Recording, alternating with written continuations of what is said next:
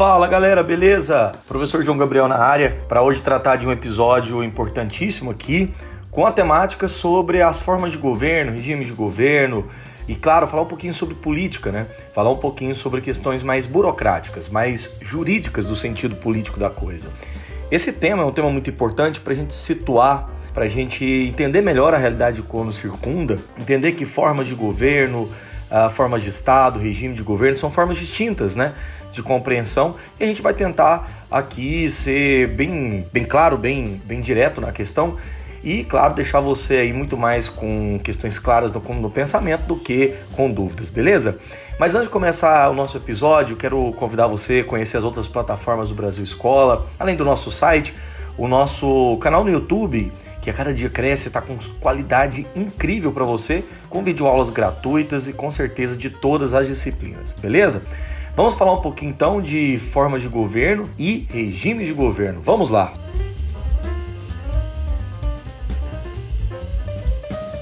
Bom, em primeiro lugar, é super interessante falar sobre essa questão, porque nos remete a primeiro entender muito, né, como que a sociedade de modo geral, ela se organiza e como que burocraticamente o Estado vai ganhando muitos contornos ao longo do tempo, não é verdade? Então, o interesse desse nosso episódio de hoje é distinguir a diferença que existe na forma como os modelos políticos têm, a forma de governo que vigora no Brasil, passar por várias questões aí no mundo e como que a, a sociedade criou uma forma aí predominante de se organizar e ao mesmo tempo variável. É uma forma também predominante e ao mesmo tempo variável. Que está com a ideia de que existem alguns regimes ou formas de política, de governo, aliás, que são permanentes, perenes e outras que são altamente é, modificáveis ao longo do tempo. Vamos lá, vamos falar dessa questão. Em primeiro lugar, é, entender essas diferenças é fundamental para a gente ter uma compreensão política maior. Então eu vou conceitualmente em cada ideia para a gente conseguir entender isso de maneira mais clara. Primeiro, em regime de governo. Regime de governo refere refere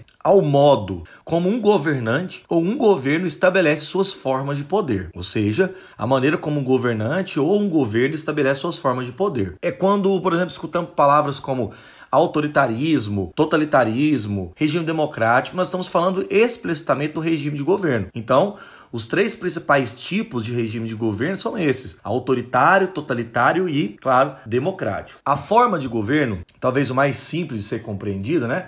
Destina-se a explicar a fonte do poder do governante de uma determinada nação. Ou seja, ela pode ser uh, de característica divina, no contexto da monarquia absolutista, né, do rei Luís XIV na França, ou também comumente falar que o poder emana do povo.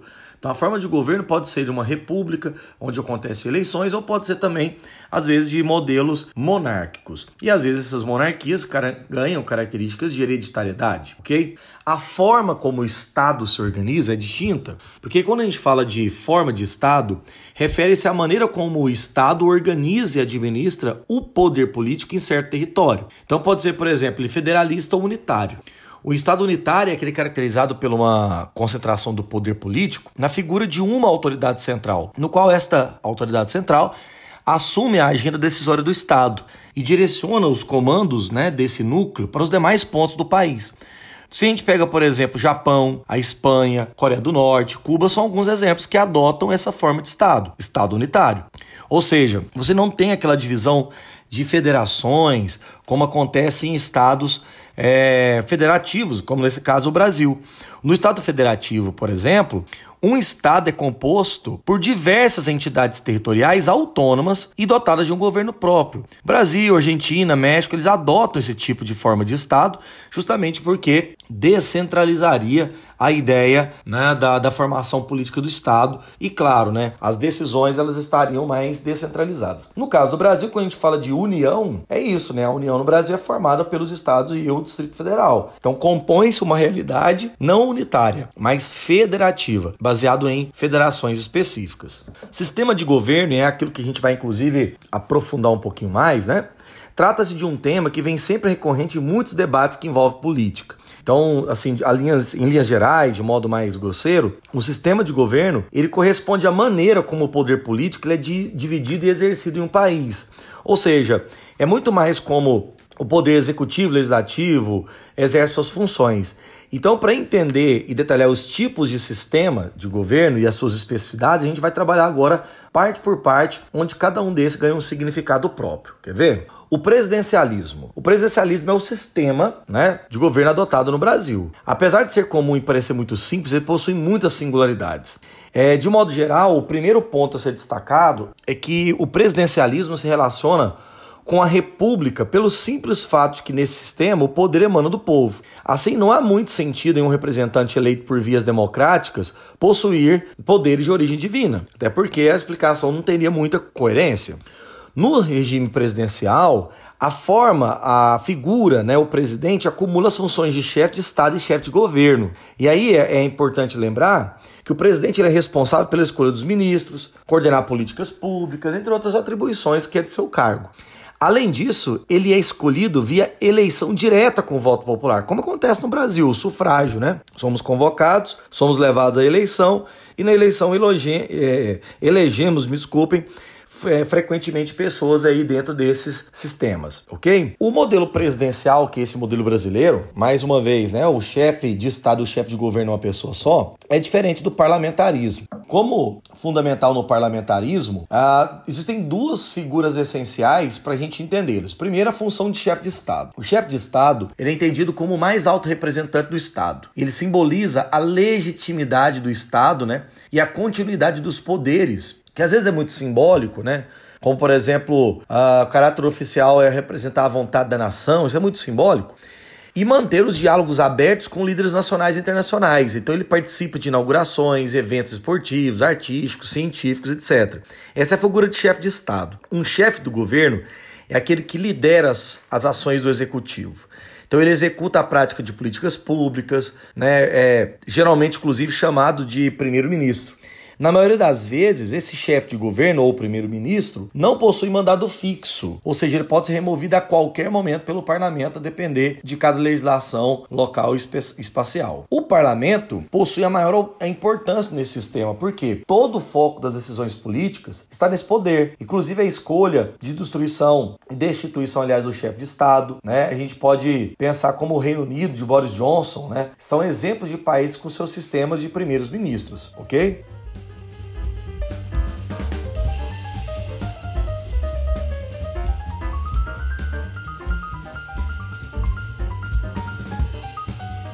Dando continuidade, é, esse novo conceito agora de sistema de governo está associado a um meio termo, que é o semipresidencialismo. Basicamente é meio termo mesmo, que é um sistema que representa uma junção dos dois sistemas citados anteriormente aqui por nós, que tem algumas particularidades, né? Nesse sistema presidencial, semipresidencial, o presidente é eleito pelo voto popular. Porém, ele possui somente a função de chefe de Estado, pois existe um outro indivíduo, um chefe de governo, nos mesmos moldes né, do primeiro-ministro, de um sistema parlamentar. Então, o presidente ele possui alguns poderes importantes né, no semipresidencialismo. Por exemplo, ele pode nomear o primeiro-ministro, demiti-lo se julgar necessário, dissolver o parlamento, cuidar da política externa do país. Nota que o presidente não possui função decorativa, como no parlamentarismo, mas as funções que ele carrega é, também não são funções centradas em si, como no presidencialismo.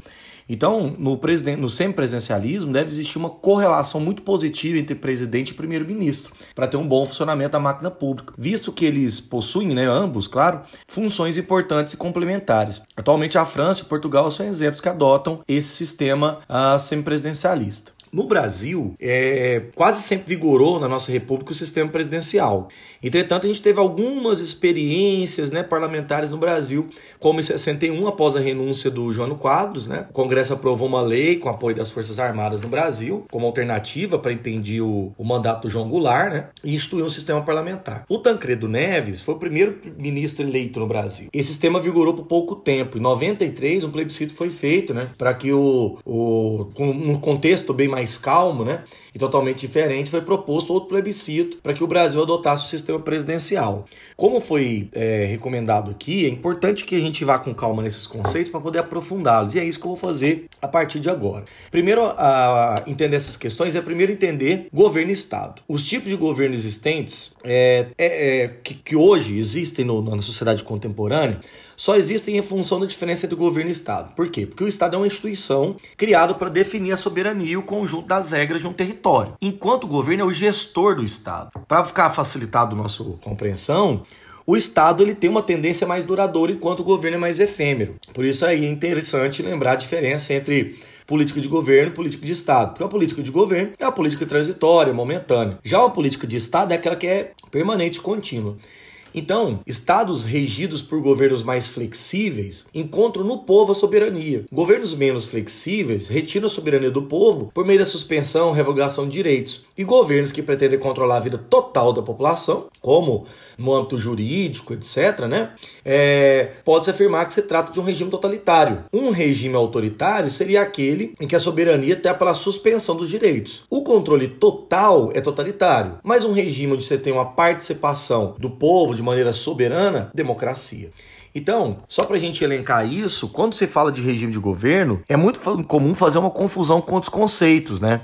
Confunde regime de governo com forma de governo com sistema político. Então deixemos claro. Forma de governo são as clássicas, inclusive aquelas que foi descrita lá pelo Aristóteles na antiguidade. Monarquia, aristocracia e democracia, legítimas. Além das formas ilegítimas ou corruptas, né?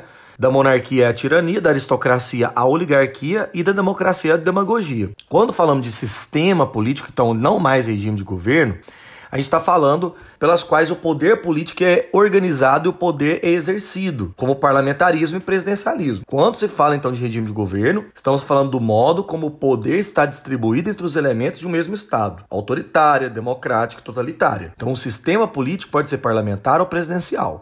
É por meio do regime de governo que identificamos como que a noção de soberania de um governo está relacionada à noção entre governantes e governados. Ao longo da história, muitas vezes os regimes de governo aplicados né, foram categorizados de maneira distinta, ok?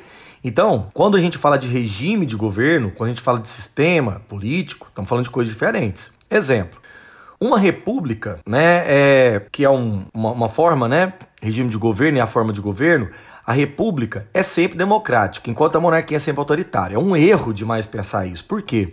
Porque a monarquia é uma forma de governo que pode se apresentar tanto no regime democrático, quando tem uma constituição, um parlamento, olha o caso da Inglaterra, né? Quanto também de formas absolutistas. Tá entendendo?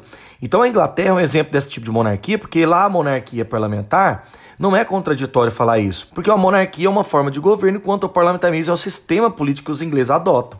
Então, da mesma forma que existem repúblicas que são democráticas, mas os governantes utilizam de subterfúgios para criar regimes autoritários. Por exemplo, na Coreia do Norte. Existem eleições periódicas, não respeitam os parâmetros estabelecidos né, pelos organismos internacionais para regular as ações e é uma forma republicana. Outro exemplo, a ditadura militar brasileira entre 64 e 85 também é uma forma autoritária, mas não deixa de ser república, porque o Congresso Nacional foi fechado, foi caçado mandatos de parlamentares opositores, partidos políticos foram proibidos, enfim. Apesar do governo ser militar, o Estado Nacional Brasileiro nunca deixou de ser república e não se tornou uma monarquia ou alguma outra coisa desse nível aí. Um terceiro e último elemento, só para a gente falar, né? Nós tínhamos, a, inclusive, citado as formas de regime político. O que é um governo democrático? Governo democrático, onde a soberania é popular, o povo detém o poder e exerce ele. Então a gente tem democracias representativas, participativas, democracias diretas e indiretas. Um regime de governo autoritário é quando uma pessoa ou um grupo político controla de maneira arbitrária o sistema político, controla o Estado, mantém certos privilégios priva uma camada da população de acesso à soberania. Então, chamamos de, de, desse tipo de forma autoritária uma ditadura, no qual as regras e as leis né, são ditadas por uma classe, um grupo que domina a política, acaba com os direitos de cidadania, liberdades e tal. Já um governo totalitário é uma elevação completa do autoritarismo, ao máximo, inclusive. Nos regimes totalitários, eles apropriam-se muito da maneira é, total do Estado, infla ao máximo, cria novas regras estatais, impondo certas regras né, para os aspectos da vida cotidiana. Um Estado totalitário controla tudo, então ele faz consumir, falar, né, elementos bem de trabalho e tal. Até lazer é controlado. Então, nesse sentido, quando se fala de regime de governo totalitário, estamos falando de várias experiências. A Alemanha nazista, a União De Stalin, a Itália fascista, de Portugal, de Espanha, etc. Beleza? Então, galera, aqui foi uma tentativa minha de ser bem sucinto, direto, a respeito dessas formas ao longo da história. Espero que vocês tenham gostado e, claro, não nos deixe de acompanhar dentro do Brasil Escola nas outras plataformas também. Um grande abraço e até o próximo episódio.